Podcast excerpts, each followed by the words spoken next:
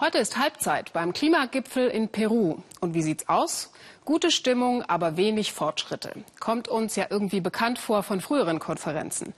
Dabei spüren gerade die Menschen in Südamerika die Folgen des Klimawandels ganz deutlich. Brasilien zum Beispiel, das beharrlich weiter den Regenwald im Amazonasgebiet abholzt, sitzt woanders schon auf dem Trockenen. Weniger Regenwald im Landesinneren heißt nach Ansicht der Forscher tatsächlich weniger Regen vorne an der Küste. Zum Beispiel in Itu, einer Kleinstadt bei Sao Paulo. Von dort berichtet Michael Stocks. Nichts geht mehr. Kein fließend Wasser seit über zehn Monaten. Geschirrspülen bei der Familie da Silva geht nur noch so. Mit Wasser, das zuvor mühsam angeschleppt werden muss. Unser Alltag ist sehr schwer geworden. Kein Wasser, dafür viele Moskitos und überall im Ort stinkt es. Der Ort heißt Itu, 165.000 Einwohner in der Peripherie von Sao Paulo und das Geschehen auf den Straßen sieht seit Jahresbeginn so aus. Schlange stehen an den Zisternen, die vom Bundesstaat aufgestellt wurden und von Tankwagen rund um die Uhr beliefert werden. Ja, sagt sie, ich stehe hier den ganzen Tag und fülle auf. In Itu herrscht akuter Wassernotstand, egal ob zum Kochen, Waschen oder Trinken. Die Menschen hier müssen sich ihr Wasser so organisieren. Auch Stefanie und ihre Familie stehen hier fast jeden Tag an. Ich weiß nicht, wie es weitergehen soll. Viele Leute ziehen bereits weg von hier in Ortschaften, wo die Versorgung noch funktioniert. Hier ist keine Lösung in Sicht. Es gibt kein Wasser mehr. Eines der wichtigsten Wasserversorgungssysteme von Sao Paulo, das Reservoir Cantarera mit fünf Stauseen. Doch seine Kapazität ist verbraucht. Der Großraum Sao Paulos leidet seit langem an Dürre, hohen Temperaturen, Austrocknung und an der Gewohnheit, dass man Wasser immer bedenkenlos verschwenden konnte. Jetzt geht der Millionenmetropole das Wasser aus. Eine Krise, die immer verdrängt wurde, obwohl man seit über zehn Jahren wisse, was sich da anbahnt, sagt Pedro Telles von Greenpeace. Man hätte längst andere Wasserquellen erschließen und vor allem aber die Verschwendung eindämmen müssen. Nie wurde investiert und nicht an die Zukunft gedacht. Jetzt haben wir eine Krise und mittlerweile ist ein großer Teil der Bevölkerung Sao Paulos mit dem Problem konfrontiert. Und die Krise wird immer schlimmer. Unterwegs auf dem größten See des Cantarera-Reservoirs, um was davon übrig ist. An den Brückenpfeilern erkennt man, wo der Pegel früher stand. Zehn Prozent seines normalen Volumens habe das Versorgungssystem noch.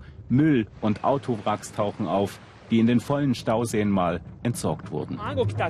Das restliche Wasser hier ist nutzlos. Der Wasserstandspegel ist bereits so niedrig, dass die Verteilung nicht mehr funktioniert. Megametropole Sao Paulo, eine der größten Städte der Welt, Etwa 22 Millionen Menschen leben hier in diesem Ballungsraum.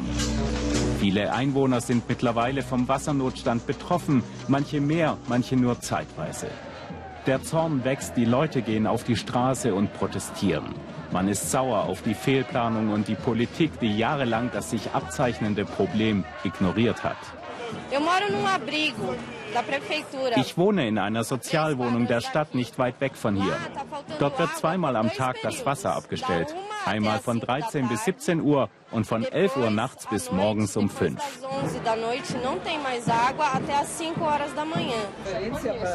Es sind nicht nur die Randbezirke der Millionenstadt betroffen oder die sozial schlechter gestellten Haushalte. Auch dieses Architektenehepaar im Stadtteil Lappa ist mit dem Problem konfrontiert und hat bereits Eigeninitiative entwickelt.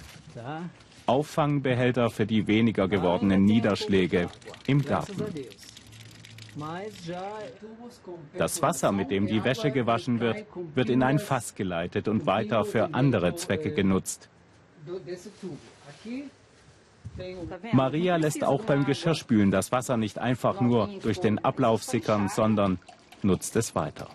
Zur Bewässerung ihrer Pflanzen und sie habe damit keine schlechten Erfahrungen gemacht. Der Glaube an Überfluss und dass in Sao Paulo alles bedenkenlos möglich ist und immer neue Quellen angezapft werden können, ist falsch. So war das hier bislang, aber nun ist der Moment gekommen, in dem eine neue Vision der Wassernutzung entwickelt werden muss. Der Regen im Südosten Brasiliens ist weniger geworden. Experten sehen verschiedene Ursachen. Klimawandel, die Abholzung am Amazonas und weniger Regenbildung über dem Atlantik. Im Zeitraum Januar bis März, wo normalerweise viel Regen fallen sollte, gab es zuletzt kaum Niederschlag. In den üblichen Regenperioden gab es zuletzt praktisch nichts. Auch das verschärft die Lage. Ein marodes Leitungssystem, Rohrbrüche sind an der Tagesordnung. Laut Greenpeace gehen auch so erhebliche Wassermengen verloren. Mittlerweile haben einige Wasserversorger und auch Politiker erhebliche Versäumnisse eingestanden. Viel zu wenig sei in den Erhalt und in den Ausbau der Anlagen investiert worden. Ja, wir müssen feststellen, dass wir Verantwortung tragen. Der Regenmangel ist ein Grund. Aber auch, dass wir unsere Versorgungsstruktur vernachlässigt haben und nicht vorausschauend geplant haben. Jetzt müssen wir sehen, wie wir mit dem Problem umgehen. In Itu haben Stefanie und ihr Mann unterdessen ihre Kanister mit dem Wasser der Tanklaster aufgefüllt. Die Vorräte werden nun zwei, drei Tage reichen. Aber nicht genug der Strapazen. Zu allem Ärger zeigt uns Stefanie nun auch noch ein Stück Papier, das das Fass endgültig zum Überlaufen bringt, die monatliche Wasserrechnung. Und das, obwohl kein Tropfen Wasser aus den Hähnen kommt. Sao Paulo hat ein ernsthaftes Problem. Fällt der Regen in diesem Sommer wieder unterdurchschnittlich aus, könnte das Krisenszenario hier noch viel dramatischer werden.